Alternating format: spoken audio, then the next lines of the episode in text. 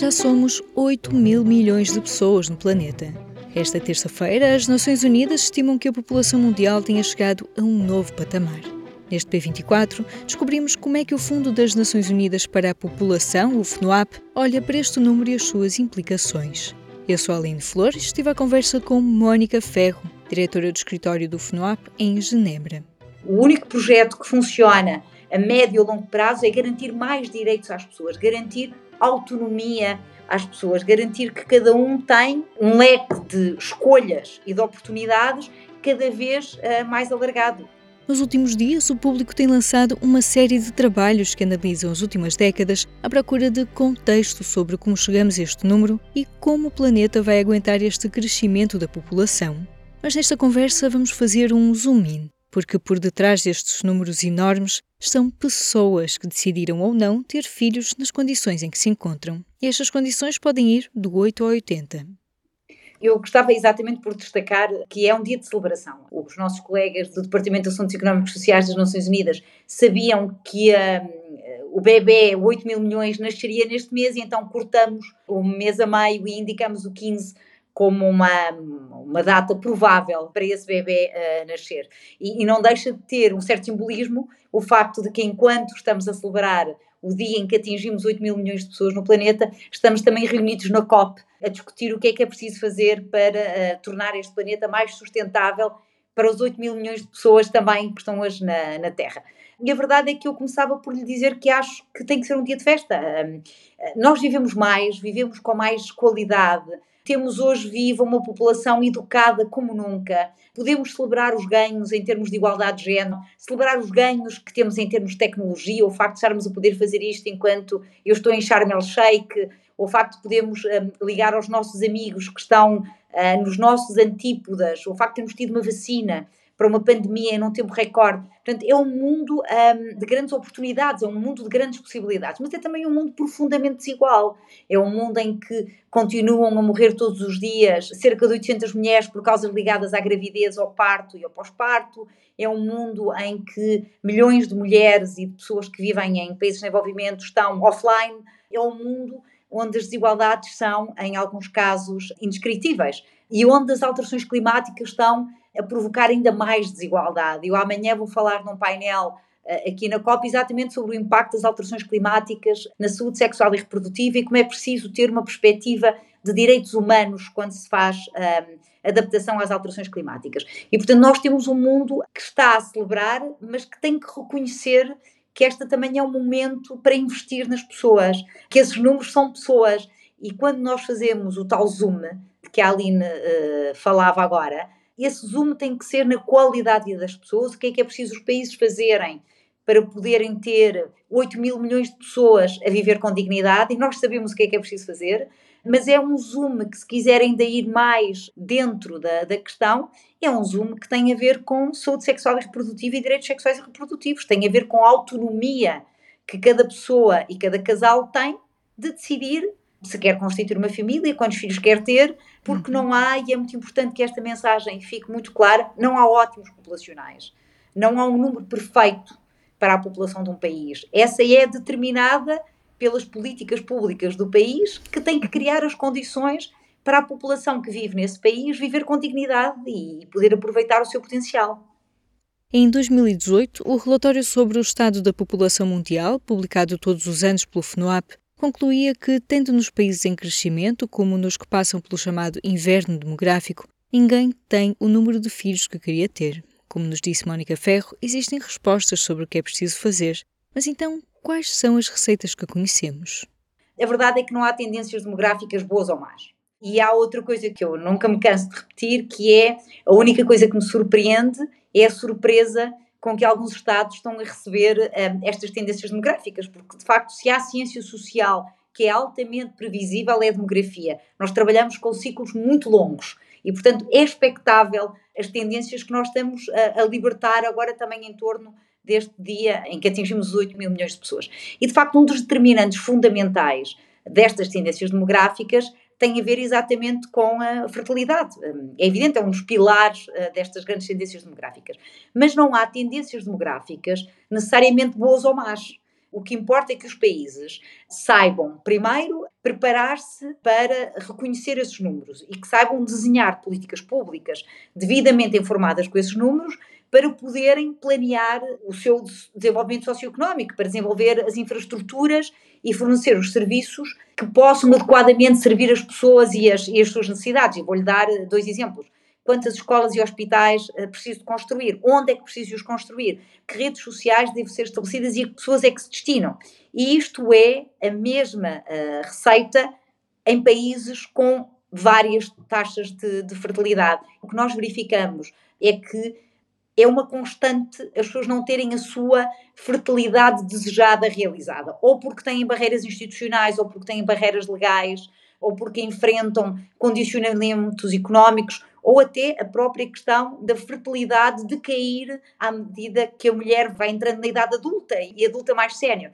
E, portanto, o que nós recomendamos aos Estados é façam um diagnóstico, verifiquem qual é que é o estado dos direitos uh, sexuais e reprodutivos da vossa população e planeiem as vossas políticas alimentando Uh, os resultados desse diagnóstico. E, portanto, uh, o, o, que pedimos também é que não pensem que há políticas que têm efeitos rápidos. Não têm efeitos rápidos. As políticas com efeitos rápidos, em regra, significam violação dos direitos sexuais e reprodutivos um, dos indivíduos e dos casais. E isso é um, a receita errada para um projeto de desenvolvimento sustentável. O, único projeto que funciona a médio ou longo prazo é garantir mais direitos às pessoas, garantir autonomia às pessoas, garantir que cada um tem um leque de escolhas e de oportunidades cada vez uh, mais alargado. E nós sabemos que há estimativas sobre os efeitos a longo prazo de investir uh, no acesso à saúde sexual e reprodutiva das nossas populações e todas elas geram um retorno até económico uh, para as sociedades. Uma das grandes dúvidas que paira é como sustentar esta população em crescimento. Como garantir que tantas pessoas podem viver com dignidade e manter o equilíbrio do planeta? Neste momento, Mónica Ferro está na COP27, a Cimeira do Clima das Nações Unidas, e explica como é que o crescimento da população se cruza com a sustentabilidade ambiental. Nós temos notado que uh, de cada vez que nós nos aproximamos deste marco dos mil milhões, há sempre algum pânico na população em geral, porque de facto uh, o próprio volume do número gera espanto. E a verdade é que se nós nos tivéssemos que perguntar de cada vez que nós atingimos mil milhões, o planeta tem conseguido absorver com qualidade essas pessoas? A resposta até agora tem sido sim. A verdade também, Aline, é que nós estamos no momento, e eu estou aqui na COP e toda a gente ouviu a, o discurso inaugural do nosso secretário-geral das Nações Unidas, o António Guterres, quando ele dizia a humanidade está a caminho do inferno climático e mantém o pé no acelerador. E, portanto, manter o pé no acelerador não tem a ver com o número de habitantes do planeta. Manter o pé no acelerador tem a ver com as emissões de gases com efeito de estufa, que essas sim são a que estão a provocar as alterações climáticas. Quem é que são os países que mais poluem e quem é que são os países que mais contribuem para as alterações climáticas? Não são os países com as maiores taxas de natalidade. São países onde as taxas de fertilidade estão baixas há muito tempo. Portanto, é preciso também desligar esta ligação imediata e vê-la com algum ceticismo. É preciso olhar um bocadinho para além dos números. A narrativa é muito fácil, mas é uma narrativa que não encontra tração na realidade. O que é preciso fazer, mais uma vez, é reconhecer que há conjuntos de populações que, por estarem em situação de maior vulnerabilidade, estão a ser afetadas desproporcionalmente pelas alterações climáticas. E, e, a verdade é que nós estamos a ver que o que resulta é incluir as referências a estas populações que estão em situação de vulnerabilidade e, portanto, estão a ser muito mais impactadas pelas alterações climáticas, introduzi-las nas respostas que estamos a dar enquanto comunidade internacional e enquanto governos eh, às alterações climáticas, que são o desafio eh, desta geração. Como foi dito no início da conversa, o crescimento da população deve-se também a uma série de progressos em vários níveis que permitiram às pessoas de todo o mundo viver mais e melhor. Mas enquanto em países como Portugal a demografia mudou profundamente, com baixas taxas de natalidade e uma população envelhecida, há países com relativo desenvolvimento onde esta transição demográfica ainda está a decorrer e que continuam a crescer. Mas que crescimento é este? Eu, nos últimos dias, uh, vi exatamente alicerçando-se no desempenho de alguns países, dos países que mais contribuíram para a passagem dos 7 mil milhões para os 8 mil milhões, mas vi uh, estimativas para todos os gostos. inclusive estimativas de que a população em 2100, 2080, 2100 seria 20 mil milhões. Não há nada que sustente este tipo de, de perspectivas. O, o que nós sabemos é que a população mundial vai continuar a crescer, mas que vai demorar mais tempo a atingir o próximo milhar de milhão, por exemplo. Demorou 12 anos a passarmos de 6 para 7 mil milhões e agora demorou mais ou menos o mesmo tempo a passar de 7 para 8, mas sabemos que o próximo marco, ou seja, vamos atingir os 9 mil milhões apenas em 2037. Portanto, vai demorar 14 anos e meio. Ou seja, continuamos a crescer, mas de forma desacelerada. E que se espera que a população atinja um máximo de 10,4 mil milhões à volta de 2080, 2100, momento a partir do qual a população vai estagnar. E isto tem a ver com a sua pergunta. Nós estamos ainda a viver um, um crescimento global que é alicerçado neste movimento de crescimento, mas que vai desacelerar.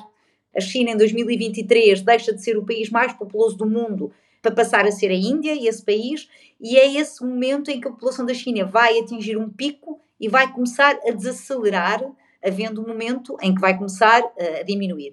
E, portanto, o, o que nós estamos a viver agora ainda é esse momento que vem de termos muitos países com populações muito jovens e muitas mulheres em idade, em idade fértil. Mas as tendências todas mostram um mundo com um crescimento desacelerado, com um aumento exponencial que é de celebrar de população hum, idosa. É bom viver até mais tarde e viver com qualidade, é muito bom. E um mundo também com menos crianças. E, portanto, os países, sabendo isto, têm que planear as suas políticas públicas têm que as focar em direitos humanos e na igualdade de género e permitir um mundo em que as pessoas possam explorar os seus potenciais. Eh, o desperdício que seria nós não fazermos destes 8 mil milhões de pessoas 8 mil milhões de oportunidades. O Fundo das Nações Unidas para a População foi criado no final dos anos 60 para responder aos desafios do momento. Foi trabalhando em áreas como planeamento familiar, as condições para os nascimentos, de forma a reduzir a mortalidade de mães e crianças, e também para assegurar condições de vida para as jovens, no fundo, condições para as famílias. Com a pirâmide etária a inverter-se em regiões como a Europa, faria sentido que o Fundo para a População olhasse para este desafio do momento, ou seja, também passasse a ter políticas para o envelhecimento? Faz todo sentido, faz todo sentido. Aliás, eh, só faz sentido olhar para a população da forma que a Aline acabou de descrever, no sentido de dinâmica. O que nos importa é constituir aquilo que nós chamamos a resiliência demográfica, fazer com que os países olhem para as suas populações e retirem o maior benefício da distribuição etária que elas apresentam em diferentes momentos. E de facto, se em alguns países temos uh, populações jovens que permitem aos países alicerçar grandes projetos de inovação, grandes projetos, porque têm uma grande uh, percentagem da população em idade de trabalho, isso é uma riqueza que os países têm e na qual podem alavancar o seu projeto de desenvolvimento. Países com grandes populações em idade uh, acima dos 65 anos, que é o que vai acontecer em muitos países europeus, porque passamos uma fase de transição demográfica já, já há muito tempo, esses países têm aí nessas pessoas um potencial de desenvolvimento também que está por explorar. É o conhecimento acumulado, é a experiência feita. Muitas destas pessoas não querem parar de trabalhar porque reúnem em si uma riqueza que querem partilhar. Muitas delas querem, porque já trabalharam muito tempo e, portanto, nós sabemos que isto faz com que a gestão, por exemplo, das seguranças sociais e dos fluxos dedicados ao Estado Social seja bastante mais desafiante.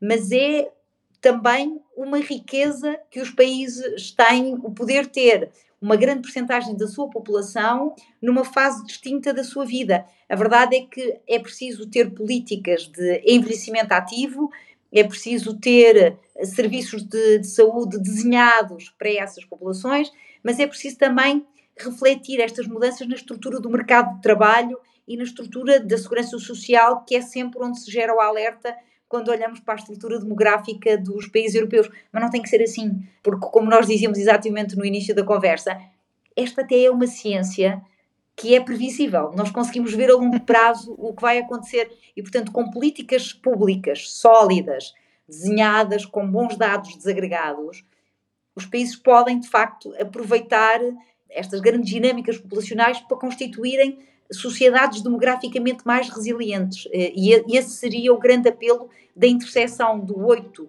mil milhões de pessoas com as alterações climáticas no, eh, no COP27, que é façam disto uma, uma oportunidade e façam disto uma, uma possibilidade de construir uma sociedade mais demograficamente uh, resiliente. Em público.pt barra demografia pode ler sobre as tendências da população de Portugal e do mundo. Já agora, sabe quantas pessoas havia no planeta no dia em que nasceu? Pode descobrir isso e muito mais na infografia interativa desenvolvida por Rui Barros, jornalista de dados, Cátia Mendonça, da Infografia, e José Volti Pinto, da equipa do Online.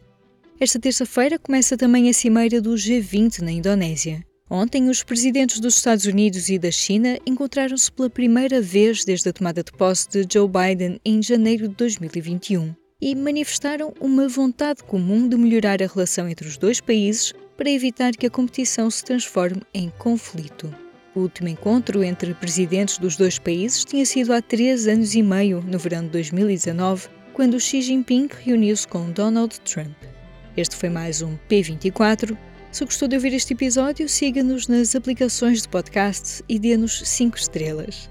Eu sou a Aline Flor, tenha um bom dia. O público fica no ouvido.